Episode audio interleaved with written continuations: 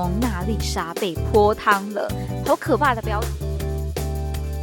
嘿，我是佳佳，这个 podcast 要开始喽！如果喜欢我们的节目，就按下订阅或在 Apple Podcast 留下五星评价哦。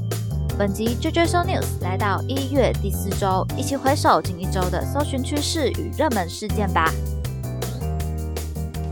有没有觉得很久没有听到佳佳的声音啦？上礼拜停了一集啦，是因为跑去泰国员工旅游了。听说上礼拜的台湾是冷到不能再冷了吗？这就让我觉得好像有点小幸运，躲过了寒流的感觉。大家可以来跟我分享一下哦，上周的寒流你觉得有多冷呢？听说在北部还有就是小朋友是冷到停课的状况，诶这就让我想到。嗯，很久之前台湾也有过霸王寒流嘛。那我那时候刚好是因为家里奶奶过世，然后晚上就要轮班守，就是顾那个香不能断掉这样子。那像我们这些年轻人呢，就是属于大夜班的部分。那时候晚上就泡咖啡，剩一点杯底吧，我有印象，可能就两三公分高的那种一点点而已杯底的咖啡。结果放着放着就结冰诶，有表面一层冰霜这样子，把我吓到了。那不知道上礼拜有没有冷到这个程度呢？大家跟我分享分享啦。至少我从泰国回来到台湾之后，嗯，这礼拜从礼拜日、礼拜一、礼拜二的时候，哇，我都觉得好冷哦。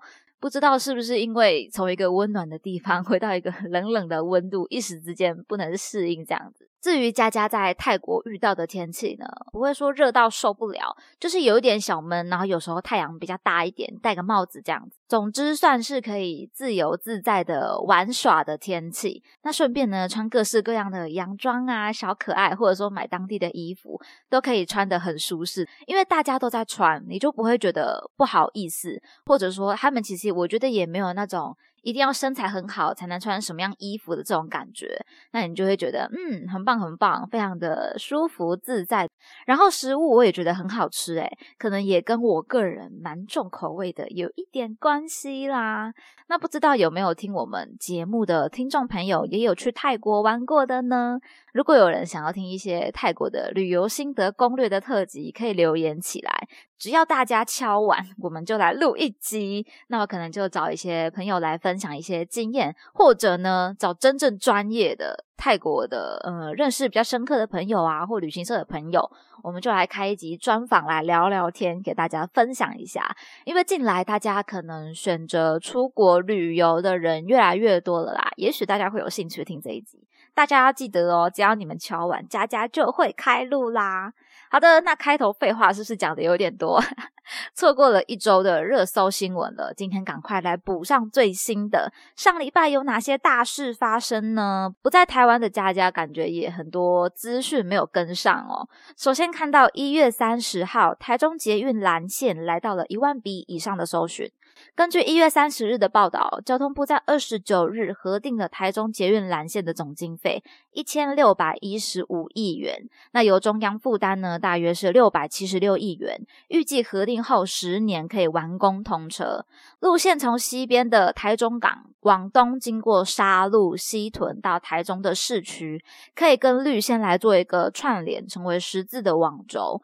那我对台中捷运目前对绿线的印象啦。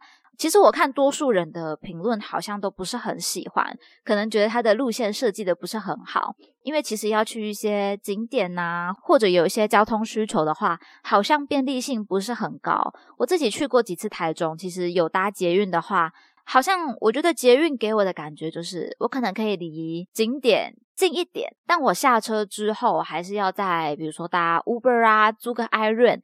在过去，可能再骑个十几分钟，这样才能抵达我想要去。嗯，也许是旅游的景点啊，也许是饭店等等餐厅的位置，可能就跟在台北、高雄搭捷运的印象不太一样。可能在台北、高雄搭的话，出来就是一个商圈，出来就是夜市的，所以大家才会觉得说，诶，怎么台中的捷运不太一样呢？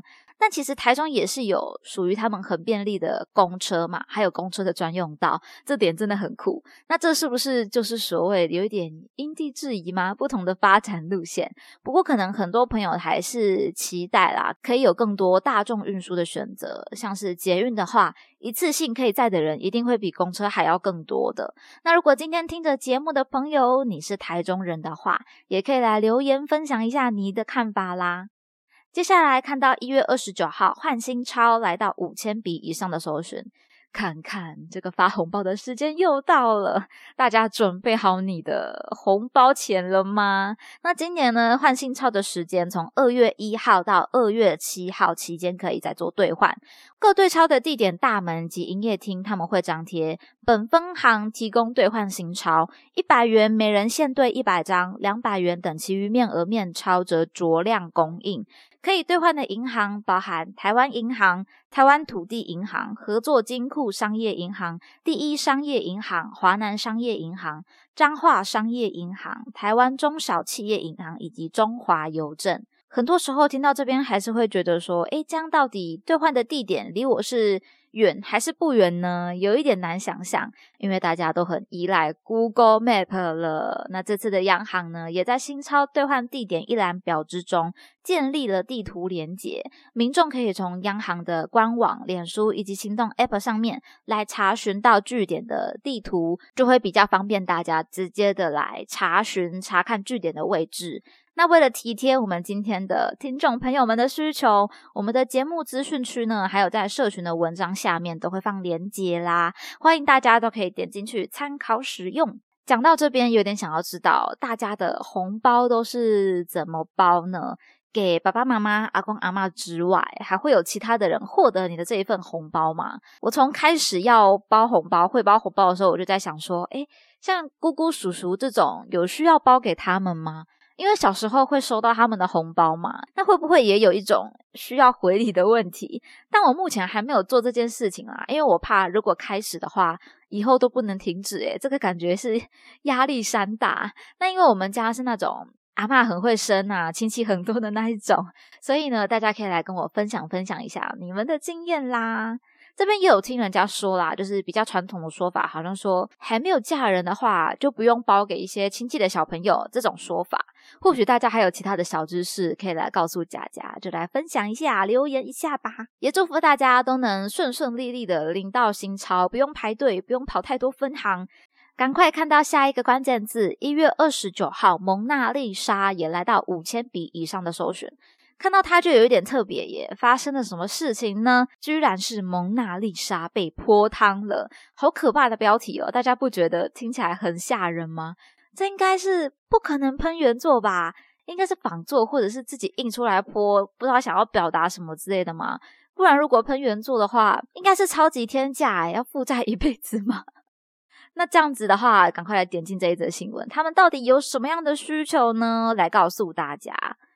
好，我们来上看一下。哇，没想到他真的是对原作泼汤诶，我真的吓到。不过作品它其实是有防弹玻璃的保护的，所以它泼不到原作品就还好，只要把玻璃擦干净就好。应该馆方也没有想过，有一天这个防弹玻璃它防的不是子弹，而是汤汁吧。这一则新闻呢，是一个抗议事件，在法国首都巴黎罗浮宫博物馆，两名女子将红橙色的汤汁泼向蒙娜丽莎的画像，那旁边的群众呢就被吓得发出了阵阵惊呼。这两名女子就在画前说了：“什么比较重要？是艺术，还是获得健康与永续的饮食权利？”突然觉得好像有什么道理在里面，啪！开启新视野的感觉哦，还是只有我这样？大家可以跟我分享一下。他们还说，你们的农业体系生病了，我们的农民正在工作中死去。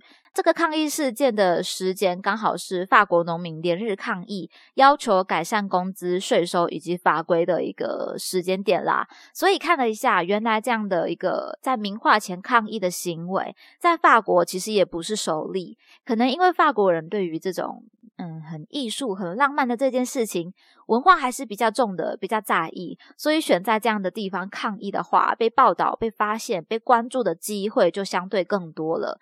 不过，对我们一个台湾人的视角看过去，就会觉得，哎，好像还蛮震撼的这样。那他讲到农民在抗议改善工资啊、税收与法规的这件事情，可见现在世界各国可能都在面临不一样的一些，也许经济啊、劳工的一些议题上。像台湾也是有物价上涨啊、工资调整这样的话题，常常在讨论，所以大家都有不一样的辛苦啦。包含法国人也是一样的，大家不要觉得只有浪漫而已，我们要开始改变这些想法了。今天的新闻真的让佳佳觉得好像发现了一些新世界以及观点。最后，我们来分享一些开心的事。一月二十七号，黄色小鸭来到两万笔以上的搜寻。上一次黄色小鸭来到高雄，居然已经是十年前的事情了。那时候佳佳还不在高雄哦，只有看过新闻里面的黄色小鸭，知道是一个艺术家的作品。那这一次的高雄黄色小鸭活动呢，是冬日游乐园。看了一下一些资讯介绍，我觉得小朋友真的会直接疯掉。像是有气垫乐园呐、球海，还有可以打卡的黄色大鸭，我觉得是大鸭，因为它在水面上真的一点也不小吧。在高雄的十六到十八号码头一带，那如果搭轻轨到真爱码头或者到博尔逛过去，应该都还蛮顺的。想要知道更多活动资讯的话呢，我们 JJ News 不管是在新闻网或者脸书 IG 社群上面都有帮大家做整理啦。因为已经快要到春节了啦，相信大家现在都很期待。其实算一算就是下礼拜喽，只有一个礼拜的时间了，时间真的超级快的。不知道大家有没有想要去逛年货街的习惯呢？像我家就是顶多就是去菜市场啦，菜市场就会变成卖比较多的年菜呀、火锅料啊、糖果这些，拜拜就会去。采购一下，倒是没有特别去什么热门的年货街景点啦。不过，如果有我们的听众朋友想要逛年货街的话，在高雄应该三凤中街或者左营眷村都还是不错的选择啦。另外要跟大家说一下的呢，就是在春节期间，这个 podcast 跟往年一样哦，会取代每周的新闻主题，来为大家统整上一年度的大小事情。同时呢，我们这一次也会跟大家回顾一下去年有哪些精彩的专访精华，那让大家可以在也许搭车啊、开车等等的通勤时间有假假来陪伴你们。顺便也会给大家整理一些新春的特别内容啦，所以大家可以期待一下我们的年度特辑。那么今天的内容就分享到这边，听完节目欢迎留言你的任何想法，佳佳也会一一的来回复哦。喜欢的话要记得订阅加分享，追踪 JJ News 来加入这个 Podcast 的聊天室吧。JJ 收 news 系列与大家一起思考与迈进，期待您下次继续收听。我是佳佳，大家拜拜。